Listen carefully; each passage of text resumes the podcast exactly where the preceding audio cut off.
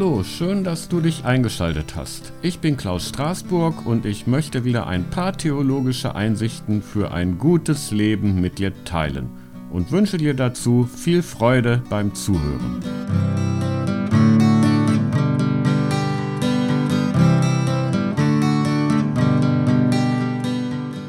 Ja, heute geht es um das Wesen der Schuld, darum, was Schuld eigentlich ist und wie wir mit Schuld umgehen können. Ich möchte das in fünf Punkten einmal darstellen. Der erste Punkt lautet Schuld als Problem. Man kann wohl mit Fug und Recht behaupten, dass wir ein gebrochenes Verhältnis zur eigenen Schuld haben und auch zur göttlichen Gnade. Kirchen und christliche Gemeinschaften haben über Jahrhunderte hin und bis heute den Menschen ihre Schuld vor Augen gehalten oder ihnen auch Schuld eingeredet und sind damit selber schuldig geworden. Denn sie haben mit ihrer Schuldtheologie unaussprechliche Seelenqualen bei den Menschen ausgelöst. Sie haben Menschen dadurch in Abhängigkeit von sich gehalten und ihre eigene Macht zementiert. Ja, sie haben ihren Reichtum dadurch vergrößert, dass sie den angeblichen Freikauf von Höllenqualen ermöglichten. Schuld und Angstgefühle wurden dadurch einerseits ungerechtfertigt erzeugt, andererseits aber ebenso ungerechtfertigt getilgt. Die heutige Situation scheint eine vollkommen andere zu sein. Von Schuld wird zumindest in den Kirchen nur noch am Rande geredet. Dafür umso mehr von der Gnade und Liebe Gottes. Gnade und Liebe scheinen das Reden von Schuld geradezu entbehrlich gemacht zu haben. Was es an Schuld noch geben mag, ist immer schon vergeben. Und wem vergeben ist, der braucht sich um Schuld offenbar keinen Kopf mehr zu machen. So taumelt die Christenheit zwischen der Überbetonung der Schuld einerseits und der Gnade andererseits hin und her, ohne, wie es scheint, in der Lage zu sein, beides in ein rechtes Verhältnis zueinander zu setzen. Dass Schuld nicht etwa nur innerhalb der Christenheit, sondern auch außerhalb ihrer ein Problem ist, das zeigt sich daran, dass wir unter einem extremen Rechtfertigungs Rechtfertigungsdruck stehen und beständig darauf bedacht sind, uns gegen Schuldzuweisungen zu verteidigen. In jedem auch noch so kleinen Streit kommt man schnell an den Punkt gegenseitiger Schuldzuweisungen. Schuld haben immer die anderen. Ich selbst bin frei davon. Oder bin zu dem, was ich tat, vom anderen getrieben worden, weil er mich angegriffen oder unter Druck gesetzt hat. Und dagegen musste ich mich natürlich verteidigen. Dass die Schuld damit nicht aus dem Weg geräumt ist, das sagen uns Psychologen, die darum wissen, wie sehr verdrängte Schuld einen Menschen zeitlebens verfolgen und extrem schmerzliche psychische Probleme auslösen kann. Mein zweiter Punkt ist Schuld als sekundäres Thema. Vom christlichen Glauben her ist Schuld nämlich kein primäres, also erstrangiges Thema. Wird es dazu gemacht, dann kann Schuld nur eine belastende und unterdrückende Funktion ausüben. Gottes Geschichte mit dem Menschen beginnt aber nicht mit menschlicher Schuld, sondern mit göttlicher Gnade und Liebe. Gottes Beseitigung des Urchaos, hebräisch Tohu Wabuhu, ja, das steht da wirklich in 1. Mose 1, Vers 2. Also Gottes Beseitigung des Urchaos, seine wohlgeordnete, sehr gute Schöpfung, der Garten Eden, all das zeugt von seiner liebevollen Zuwendung zum Menschen. Und erst im zweiten Schritt folgt, unerkennbar woher eigentlich, die menschliche Schuld, der Sündenfall. Schuld ist also eine sekundäre, zweitrangige Wirklichkeit.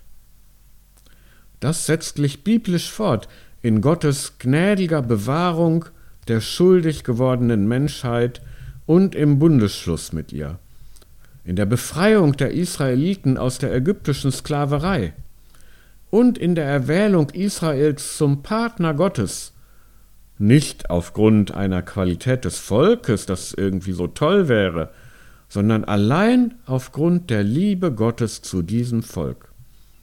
Das alles besagt, dass Gott die Existenz der von ihm geschaffenen Menschen und des Volkes Israel gutheißt, und zwar trotz aller immer wieder auftretenden Schuld der Menschen. Schließlich tritt Gott selber in der Gestalt Jesu in die Welt ein, um sie freizusprechen von aller vergangenen und zukünftigen Schuld.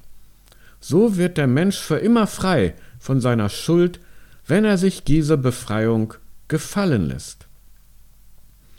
Der Freispruch von Schuld bedeutet nun aber nicht, dass die Schuld verharmlost oder beschönigt wird. Der Freispruch ist vielmehr mit der Berufung und Befähigung verbunden, in Zukunft nicht mehr schuldig zu werden. Der Befreite soll ein neues Leben beginnen, zu seines Mitgeschöpfes und seiner selbst Glück. Doch obwohl der Mensch an dieser Berufung immer wieder scheitert, bleibt ihm der Freispruch erhalten. Das Einzige, was er tun muss, um in den Genuss dieses Freispruchs zu kommen, ist, ihn für sich gelten zu lassen. Die Begnadigung und die damit verbundene Berufung muss angenommen werden. Die Schuld bleibt also Thema, aber niemals primäres, sondern sekundäres Thema. Die Vergebung der Schuld ist das Vorzeichen vor der Klammer des Menschenlebens. In der Klammer steht alles, was in einem Menschenleben geschieht. Aber vor der Klammer steht die Vergebung, die Vergebung, welche jede denkbare Schuld, die in der Klammer steht, tilgt. Darum kann die Schuld niemals primäres Thema werden. Dritter Punkt Schuld als Verstrickung. Gehen wir aber einmal einen Schritt zurück. Man kann fragen, was Schuld eigentlich ist und ob von ihr zu reden überhaupt noch zeitgemäß ist. Muss man nicht von Prägungen sprechen, die dem Menschen mitgegeben sind und für die er gar nicht haftbar gemacht werden kann? Ist nicht das Recht und die Pflicht jedes Menschen, sich durchzusetzen im Kampf aller gegen alle, wie es der englische Philosoph Thomas Hobbes ausdrückte? Oder einfacher gesagt, muss man sich alles gefallen lassen? Muss man sich nicht auch verteidigen, wenn man angegriffen wird?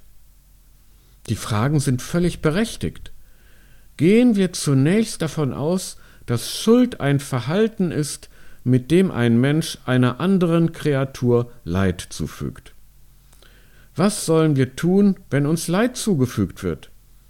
Niemand ist gehalten, sich selbst aufzugeben, um eines anderen Menschen willen, der über ihn bestimmen will.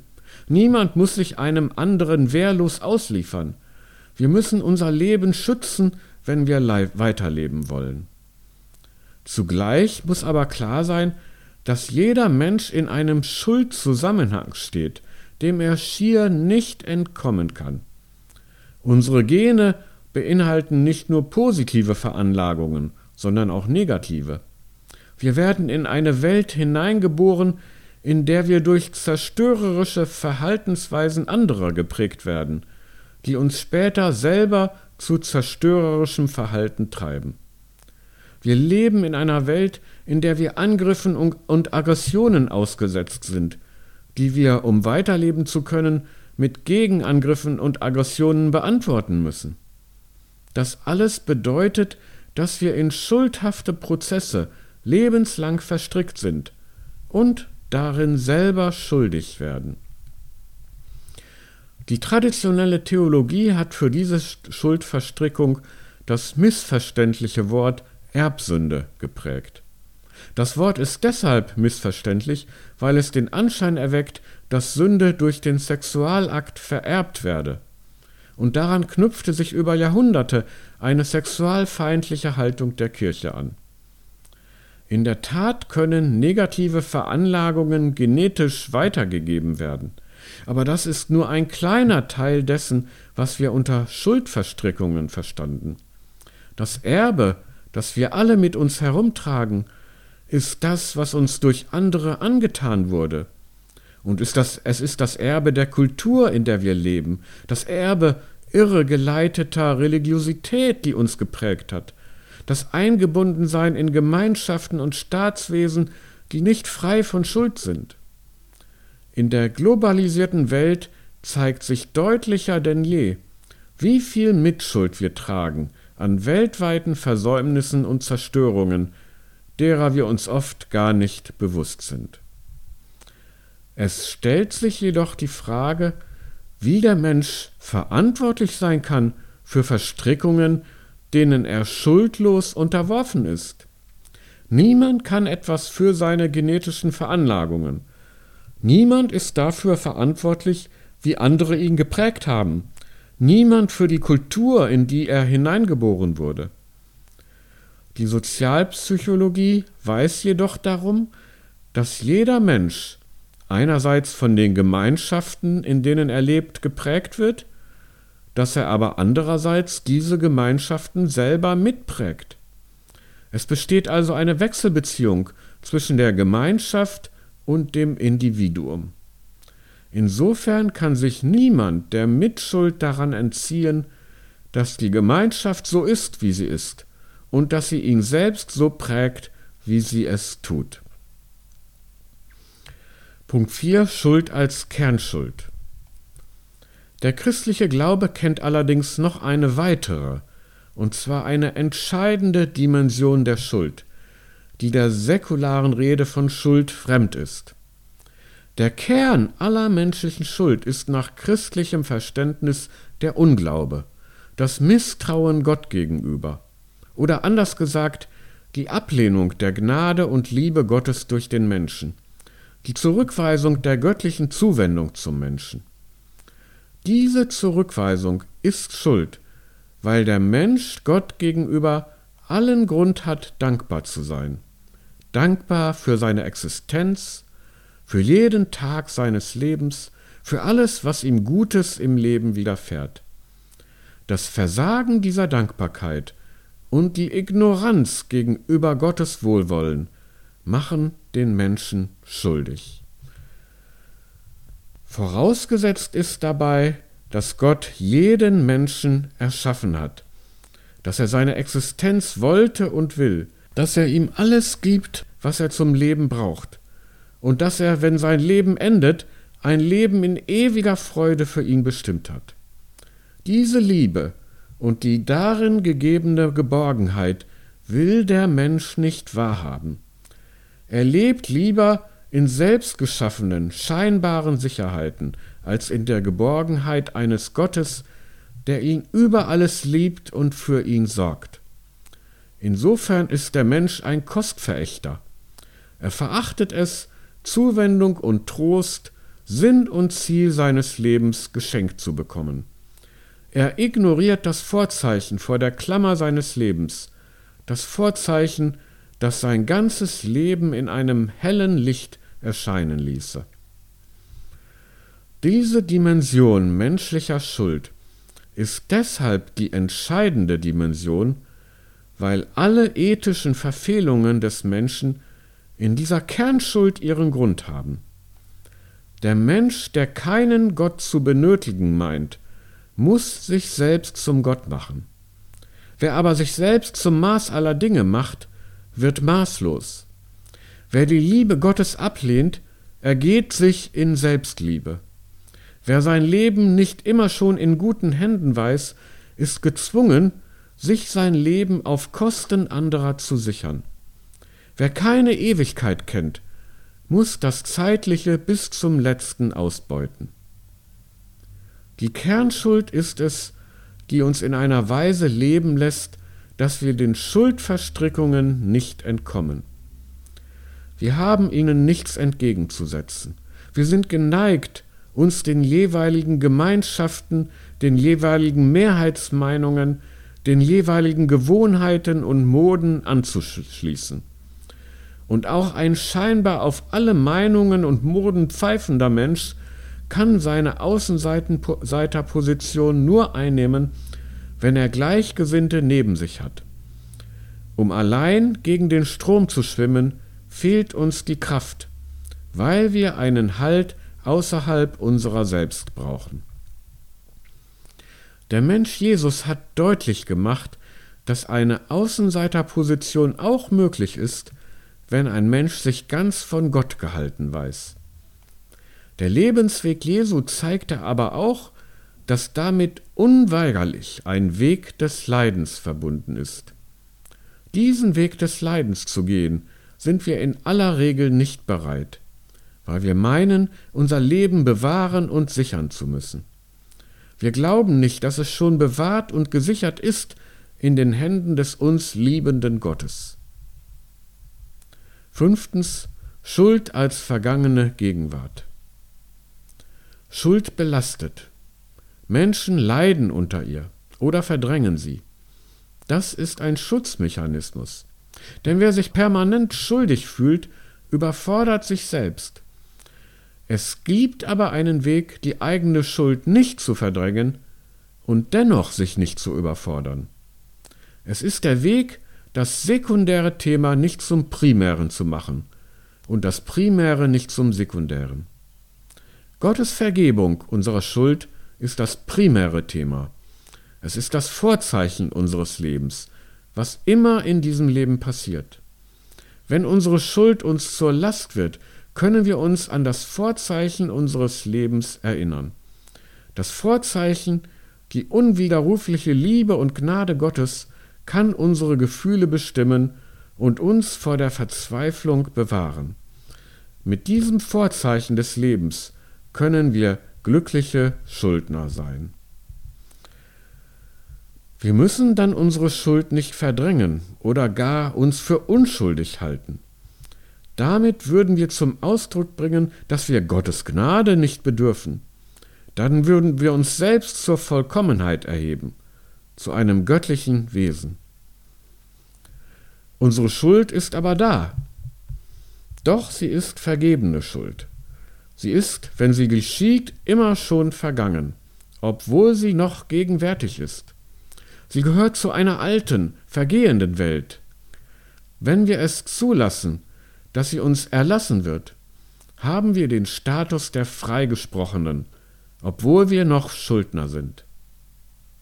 So sind wir zwar Schuldige, aber begnadigte, freigesprochene, geliebte und gewollte Schuldige.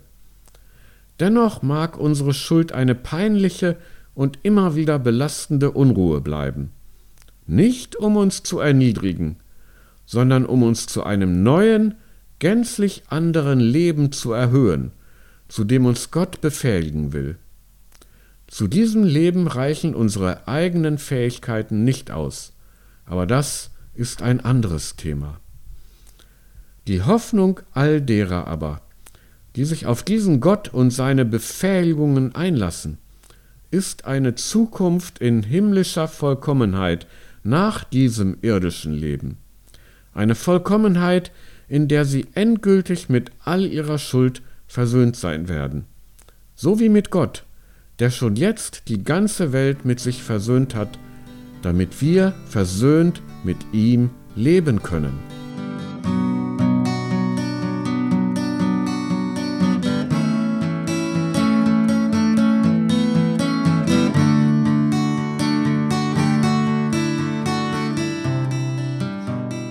Das war's für heute. Nun bist du dran. Denk weiter drüber nach oder schreib mir einen Kommentar oder schalt dich einfach demnächst wieder ein. Bis dahin alles Gute, viel Segen und viele neue Einsichten über Gott und das gute Leben. Bis bald!